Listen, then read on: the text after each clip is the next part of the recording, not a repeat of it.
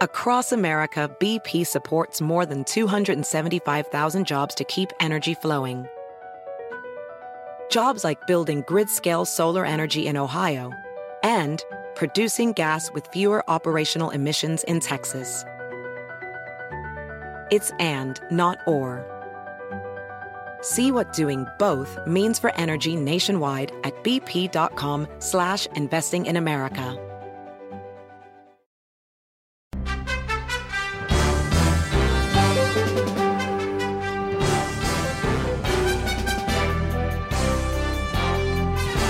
Hola, ¿cómo estás? Soy Fernando Espuelas desde Washington. Muy buenas tardes y gracias por acompañarme. Hoy el presidente Biden anunció que está pidiéndole a la vicepresidenta Harris que tome eh, como parte de su portafolio, su, ah, su enfoque, uh, el tema de migración de Centroamérica, a lo que eh, los republicanos llaman la crisis en la frontera, algo que la administración de Biden se rehúsa a reconocer como crisis. Pero definitivamente es un problema de siempre, ¿no? Es un tema que ha impactado a Estados Unidos por décadas y un tema que, eh, más allá de las uh, buenas intenciones de algunos políticos, no se ha resuelto. Ahora, la vicepresidenta va a estar jugando un papel muy similar al que jugó Biden durante la administración de Obama. Uh, Obama había pedido a su vicepresidente que tomase control de esta situación y uh, Biden en esos momentos se involucró en negociar con los países eh, centroamericanos y tratar de lograr algún tipo de solución. Obviamente eso no prosperó. Lo que estamos viendo ahora en las fronteras es interesante eh, el esfuerzo político de los republicanos de tornarlo en una crisis mayor. Eh, se choca contra la matemática de lo que está pasando, la realidad. Te comento que esta mañana el Washington Post publica un análisis en, mirando los, eh, los crecimientos de migrantes en diferentes épocas del año a través de varios años. ¿Y qué es lo que encuentran? Que más allá de que eh, ahora están llegando más inmigrantes que hace unos meses atrás, siempre es así. O sea, a través de los años, y, revisaron los datos de muchos años, eh, se ve un crecimiento de migrantes durante o, ah, en el comienzo de la primavera a mediados que avanza el verano y después empieza a caer.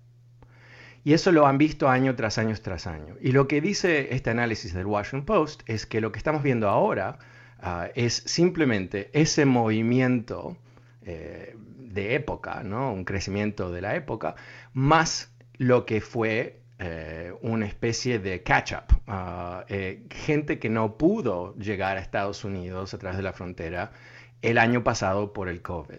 Y eso es lo que ellos dicen que está ocurriendo, que no es una crisis, que en realidad es, obedece básicamente el mismo patrón de comportamiento que ocurrió durante el periodo de Trump también.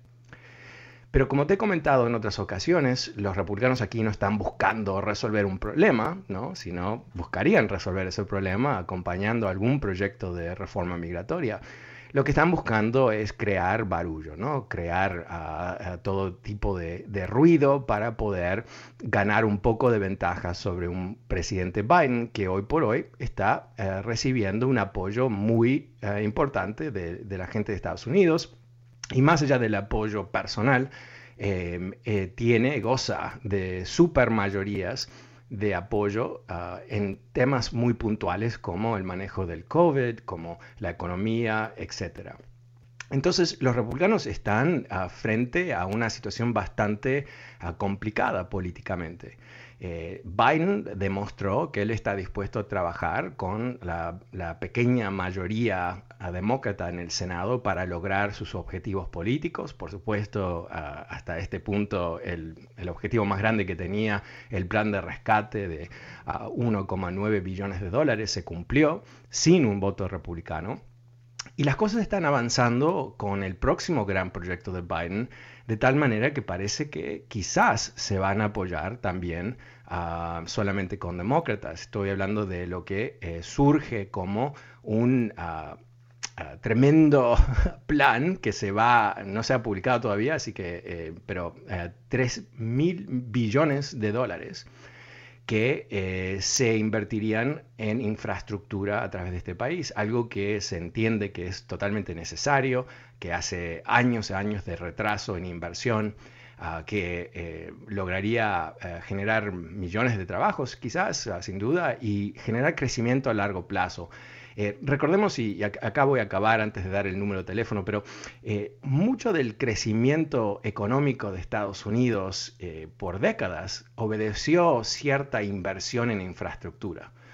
cuando el presidente Eisenhower en los años 50 genera, crea ah, y, el Congreso financia el sistema de carreteras, de freeways nacionales, eso fue ah, uno de los grandes eh, aceleradores de crecimiento económico en Estados Unidos, porque permitió eh, unificar mercados que estaban bastante separados por distancias en, un continente como país, lograr esas cosas. Eso es lo que se está buscando hacer.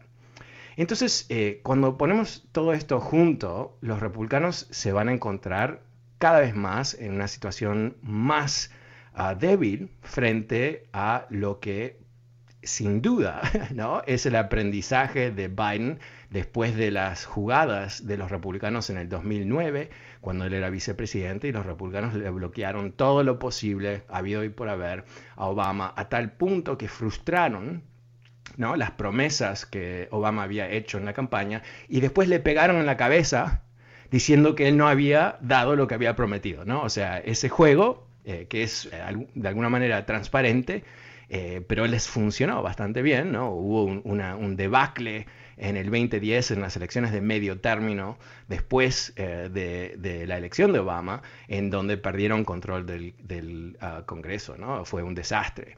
Entonces, ¿qué, aprendió Biden? Que él tiene de aquí allá, ¿no? Y allá es las elecciones de medio término que tenemos el año que viene, tiene que eh, realmente destacarse por haber logrado grandes cosas para, que necesita el país, que, hay un consenso, ¿no? Más allá de la, de la locura eh, política de los republicanos y el extremismo y todo eso, ellos entienden que necesitamos carreteras y necesitamos infraestructura de, ah, de Internet en lugares, ah, en estados rurales y muchas cosas más que son necesarias para poder acelerar la economía a largo plazo. Ellos lo entienden también, aunque no lo van a apoyar. Pero en fin, ahí estamos. ¿Cómo lo ves tú? ¿Qué te parece el nombramiento de la vicepresidenta Harris? Llámame y cuéntame. El número es 844-410-1020. 844-410-1020. Uh, quizás eh, piensas que es una buena idea porque ella es alguien que, bueno, realmente se ha destacado en el pasado por lograr uh, ejecutar cosas, uh, sabe cómo funcionan las cosas. quizás no, Ah, no sé, ¿cómo lo ves tú? 844-410-1020. Pero antes de ir a las líneas, quiero invitarte a que te suscribas al podcast de este programa. Eh, quizás no llegas a escucharlo en vivo algún día. Bueno, sabes que lo puedes escuchar en tu teléfono. Eh, lo puedes encontrar en iTunes, en Spotify y también en mi sitio web fernandoespuelas.com. Fernandoespuelas.com. Ahí, bueno, ah, vas a ver que es muy fácil y totalmente gratis suscribirte al podcast de este programa y si a ti te, eh, te llega a gustar, bueno, uh, recomiéndalo y dale un, buen rating, por favor. Eh, eso ayuda a que otras personas lo puedan encontrar. Ok, vamos a ir a las líneas. Eh, vamos a ir con uh, Juanito. Hola, Juanito, buenas tardes. ¿Cómo te va? Aló, buenas tardes. Hola, buenas tardes. Ah, sí. Bueno, muchas gracias por la oportunidad. Este, tengo tres, um, bueno, tengo tres, este, tres temas o tres, tres interrogantes. Okay. La, la, la, número uno es que, este, bueno, yo veo, yo veo la, yo veo al presidente bastante desgastado, ya le cuesta caminar, ya se le está olvidando las cosas. Ah, número dos. Eh, no, eh, espera, no, no, no, no, no vamos, paremos ahí un segundito, paremos ahí un segundito, ok. Eh, lo que ha demostrado Biden hasta ahora es un tremendo control sobre el gobierno ha podido lograr ah, sus promesas que hizo, que se iban a cumplir en los primeros 100 días, se lograron antes de 100 días. Y cuando él habla con, discursos, cuando se reúne con líderes mundiales o lo que sea, eh, no está demostrando ningún tipo de problema con su memoria. Yo creo que es, es triste lo que tú dices porque no es real, ¿no? Tú no tienes ningún tipo de información independiente como para poder decir lo que has dicho. Pero lo que tú estás haciendo es repitiendo esa obsesión que tienen muchos republicanos uh, de que eh, quieren uh, crear un desgaste, ¿no? Quieren crear una ficción de que él es un, una especie de persona al punto de un colapso mental o lo que sea. Y yo creo que es patético lo que tú haces, honestamente, porque al fin y al cabo, eh, si tú quieres criticar las decisiones que él toma, porque son malas decisiones para el país, bienvenido sea, ¿no? Tengamos ese debate, entendamos tus objeciones a lo que él está haciendo. Pero hacer un ataque así tan tonto, honestamente, es, es patético, ¿no? Eh, hemos avanzado muchísimo en poco tiempo con Biden se va a equivocar, sin duda, eh, va a hacer cosas que, sobre cual tú y yo no vamos a estar de acuerdo, por supuesto, uh, pero la realidad es que está avanzando en una situación de crisis, uh, tomando eh, las riendas del país. Y sabes qué, Te tengo malas noticias para ti. Él es muchísimo más popular que en cualquier momento de la presidencia de Trump fue Donald Trump, ¿no? Ni cerca ni cerca. Entonces, lamentablemente, me imagino que lo que tú piensas es que lo único que queda es atacarlo a él personalmente y que eso de alguna manera va a tener un impacto. Pero no, no lo veo. Eh, el número es 844-410-1020. Pasemos con Rafael. Hola Rafael, ¿cómo te va? Buenas tardes. Hola, buenas tardes. Eh, si, yo, si Joe Biden es tan popular y, y, es como tú dices, y es tan exitoso, pues entonces, ¿por qué motivo no se puede pronunciar la palabra Donald Trump? Porque está vetado de todos los lugares. Y otra cosa más, si usted dice que, no, perdón, no, no, entendí tu comentario. Si usted dice que Joe Biden es tan popular, ¿por qué entonces toda la, toda, eh, eh, CNN, A, A, ANBC, eh, Univision han perdido tanto rating? Han perdido tanto rating. Y no solo eso, si usted dice que... Oh, oh, ok, ok, para ahí, para ahí, contestemos eso, contestemos eso porque yo creo que, es un buen punto. Yo creo que lo que tú estás diciendo es interesante, ¿no? Los ratings de diferentes eh, canales de noticias han bajado, de, todos, uh, de, de, la derecha y de la izquierda. No, no simplemente de la de izquierda, de la derecha y la izquierda. Han bajado los ratings, ¿no? ¿Qué es una de las grandes, eh, uh, uno de los grandes resortes de las noticias a diario? La crisis. Crisis. Crisis genera audiencia. Esto es una realidad. Para la derecha o la izquierda no importa. Fox News y CNN funcionan básicamente igual. ¿no? Las, crisis, el conflicto es lo que genera a la audiencia. Es patético, pero es verdad. Entonces, ¿qué es lo que tú, lo que tú uh, dices eh, en forma de crítica así liviana a Biden? En realidad es el mérito de Biden, ¿no? ¿Por qué? ¿Qué es lo que falta entonces? Crisis. ¿No? No porque está todo resuelto, porque... No, pero eh, yo cuando me voy a dormir cada noche, no me, no, me, voy a acostar con ansiedad de lo que va a pasar y qué es lo, el tweet que va a mandar el presidente y, y, quién va a insultar y, qué ley va a ignorar y, y cuánto dinero se va a robar. O sea, nada de eso. Una de las cosas que había dicho Biden durante la campaña es yo quiero que te olvides de, de mí durante el día que no estés pensando de mí durante el día. Algo que yo creo que es fundamental, lo he comentado a, varias veces a través de los años, eh, este país hasta los últimos cuatro años tenía un elemento mágico que era que tú, y mucha gente lo hizo, ¿no? Eh, podías ignorar la política de día a día. No, no había un ritmo tan acelerado de decisiones del gobierno y conflictos y todo esto que tenías que prestarle tanta atención. Pero con, con, Trump, que estaba obsesionado por ser ¿no? el, el, la estrella del, del país, olvídate del, programa de televisión, ¿no? que siempre tenía que estar enfrente de nuestros ojos y, constantemente comunicándose a través de Twitter y todo el resto, uh, y cosas no, no, estratégicas, mañas y, estupideces y, faltas de ortografía y todo ese, todo ese ruido que él generaba, bueno, es exactamente lo que la, la mayoría del país votó en contra es restaurar el orden mental del país, entender que hay decisiones que se tienen que tomar no en la vía pública a través de Twitter, pero a través de un proceso donde los expertos, eh, lo que se ha hecho en este país con eh, presidentes republicanos y demócratas independientemente no tiene que ver, un proceso de tomar decisiones que es inteligente, que es lo que ha destacado a Estados Unidos como un país bien gobernado. ¿No? Entonces, eso, eso es lo que ah, ha cambiado. Tenemos ahora la perspectiva de algo mucho más racional, mucho más racional. Y ese razonamiento, ese proceso de tomar decisiones y, coherencias y, gente que no está eh, atacándose o atacando, eh, defendiendo al presidente en forma estúpida, atacando a otros y todo el resto, o que los asesores de Trump, de Trump, de Biden no están saliendo en los medios a mentir, por ejemplo, eso también no genera ruido. Estamos volviendo a la normalidad. Y creo que es, aunque es malo para CNN y el resto ¿no? de estas empresas, eh, yo creo que es muy bueno para nosotros. Eh, creo que es muy bueno para el país. Muchas gracias. El número es 844-410-1020. Pasemos con Daniel. Hola Daniel, ¿cómo te va? Buenas tardes. Puede mantenerlo, ese se lo puede enseñar a la persona que... Oh, Daniel, oh, Daniel, estás al aire. Aló Daniel. Daniel, Daniel. Ok, no, sé, no creo que me escucha Daniel. Pasemos con Andrés. Hola Andrés, buenas tardes, ¿cómo te va? Eh, Fernando, buenas tardes. Buenas tardes. Mire, Fernando, yo pienso que eh, debemos tratar de enfocarnos en las causas por las cuales la gente migra hacia Estados Unidos, ¿verdad?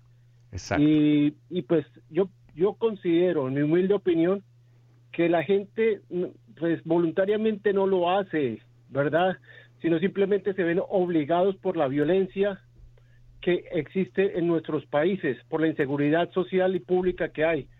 Si en nuestros países eh, tuviéramos eh, seguridad pública, muchos inversores capitalistas podrían tener allá sus fábricas y generarían trabajo. La gente no se vería forzada a venirse a pasar trabajos, humillaciones y en especial el conflicto con el inglés, porque eso es muy, muy difícil, ¿no es cierto? Entonces yo pienso que hacia esa parte es donde debemos enfocarnos, combatir las, eh, las pandillas, ¿verdad? Combatir a los narcotraficantes que están eh, haciendo que los campesinos huyan de los campos, de las praderas, para ellos apoderarse de esas tierras y poder cultivar lo que necesitan, ¿no es cierto? Entonces, si eso realmente no se soluciona, vamos a seguir teniendo el problema y, vamos a, seguir, como dicen aquí, eh, con el mismo problema. Lo otro con la reforma migratoria, a mí me gustaría, Fernando, es una simple sugerencia, que los políticos se enfocaran en tratar de solucionar el problema, así, porque eh, no únicamente eh, el problema es con nosotros los latinos. Yo, por ejemplo, una vez en Pasadena, en un hotel donde vino mi familia a quedarse, mm, vi que más de 100 habitaciones están ocupadas con mujeres asiáticas embarazadas. Y bueno, ese, es otro, eso es otro tema, es, es una especie de, eh, turismo ah, donde eh, hay todo una, una industria, no sé si llamarlo así, pero de, en China, en donde estas mujeres eh, vienen aquí para tener hijos con ciudadanía de Estados Unidos. E, e, eso es otro tema. pero, pero mira, volviendo al, tema principal de Centroamérica, lo que tú dices es totalmente acertado. El, el problema que existe eh, no está en Estados Unidos. El problema no es la frontera. Eh, esa es una, de las grandes mentiras. Eh, desde la administración de Clinton, ellos decidieron, ¿cómo controlamos esto? Ah, pongamos más y más inversión en la frontera. Eso es lo que hicieron. Y lo hicieron por 20 años. Y no sirve, porque lo que se ha demostrado es que la necesidad de esas personas de escaparse de situaciones realmente peligrosas en Centroamérica es mucho más potente que la muralla y que simplemente la gente cambia, va por otro lugar, hace otras cosas, pero igual llega. Entonces, esto nunca se va a resolver en forma ah, satisfactoria para nadie hasta que no pare la demanda de la gente en Centroamérica que decida yo necesito irme. Y una de las cosas que anuncia Biden hoy es que eh, lo que va a tener como mandato la vicepresidenta Harris es eh, ayuda económica a estos países. Pero lo que dicen que van a hacer esta vez, eh, que es el aprendizaje aparentemente de, otros esfuerzos fracasados, es pedirles a esos países resultados muy concretos. O sea, invertir a resultados. Entonces no es simplemente escribirle un cheque al gobierno de El Salvador o Honduras o Guatemala o lo que sea, sino es eh, conectarlo a proyectos puntuales que puedan tener un impacto real sobre las vidas de las personas. Y como tú dices, ¿no? O sea, esos países, en, no siempre, pero en muchos, muchas ocasiones, eh, vivir ahí es, es, un, es, tan peligroso, ¿no? Hay tanta violencia, hay tanta corrupción, hay violencia por todos lados de, los pandilleros y de la policía y la represión y la contrarrepresión y todo el resto que, todos sabemos bastante bien. Ah, no nos debe sorprender que padres deciden, antes de que se muera mi hijo, lo voy a mandar al norte, ¿no? O sea, es una decisión desgarradora, es una decisión que realmente eh, eh, demuestra la desesperación de estas familias de escaparse de situaciones bajo cual no tienen ningún control. Yo creo que, para muchos estadounidenses eh, no, no, tienen la más pálida idea de lo que es vivir en esa situación, porque no existe en Estados Unidos, gracias a Dios, no existe en Estados Unidos. Y como somos bastante burros en este país, honestamente se sabe muy poco sobre otros países y cómo vive gente en otros países y todo el resto, bueno, eh, no tienen muchos el poder de imaginación. Y cuando le sumas Fox News, eh, cada, ¿no? cuando ellos necesitan ratings, ¿no? Ahí viene la caravana, ahí viene la invasión, eh, acá está la crisis, ¿no? Todo eso, todo eso, todo eso. Una de las cosas más cómicas, honestamente, que, dicen en Fox News, repiten constantemente, es que las palabras de Biden son los que han causado el incremento titánico de, de migrantes. ¿Qué es lo que dijo Biden? No vengan, ¿no? Pero ¿sabes lo que citan? Que durante la campaña Biden dijo tenemos que tratar migrantes como humanos tenemos que tratarlos bien. Ah, ok, ok. Entonces, o sea, son, son cosas que uno dice, wow, se están agarrando aquí de los pelos, ¿no? Porque en cualquier momento eh, la incoherencia de lo que hacen y lo que dicen ah, los, liquida, ¿no? Ah, digo, a nivel de, concepto. ok, vamos a ver si Daniel está pronto. Hola, Daniel, buenas tardes. ¿Estás por ahí? Ah, sí, buenas tardes, Fernando. Hola. Saludos a tu auditorio. Gracias. dos, dos puntos. Me gustaría hablar sobre la reforma de armas y sobre inmigración. Ok.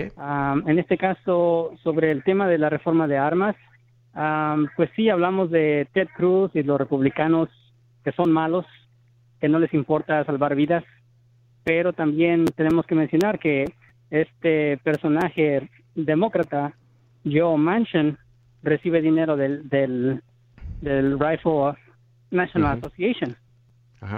Y otros otros demócratas también. Entonces No, no, no, creo que otros demócratas también. Bueno, bueno, pero pero Joe Manchin sí. Entonces deberíamos de hacer una campaña para sacarlo. Para, para, ¿Y, ¿Y, qué harías tú con... Eh, tú quieres derrocar a Joe Manchin? Y, derrocar a todo demócrata que no oh, oh, quiere. ok, Daniel, hablemos sobre eso, Daniel, hablemos sobre eso. Eh, West Virginia, el estado que elige a Joe Manchin, ah, prefirió a Trump, si no me equivoco, por 40 puntos. O sea que Trump ganó 40 puntos más en votos, 40% eh, más que Biden. Dicho de otra manera, es un estado más que republicano, es archirrepublicano, es uno de los estados más republicanos en, todo el país. Joe Manchin es senador, es demócrata, vota con los demócratas 80% del tiempo. 80%, no invento, lo leí esta mañana. 80%. No hay ningún otro demócrata viviente en West Virginia que pueda ser electo en West Virginia. Porque Manchin es alguien histórico al Estado, fue gobernador, es alguien que tiene un, tacto muy importante. West Virginia, siendo un estado muy, muy republicano, también es un estado muy rural donde hay toda una cultura de armas. Entonces, que Manchin eh, salga a, acompañar a los otros demócratas a tratar de, cambiar las, leyes en forma, no sé, negativa para, los, locos del NRA, no es real, no es algo lógico, porque eh, no va a ser reemplazado si lo liquidamos, no va a ser reemplazado por otro demócrata eh, más liberal. No hay ninguna posibilidad que un demócrata más liberal sea electo, sino que va a ser reemplazado por un republicano, un voto completamente en contra de los demócratas. Bueno, vuelvo enseguida después de una pequeñísima pausa. Soy Fernando Espuelas desde Washington. Mucho más adelante, no te vayas.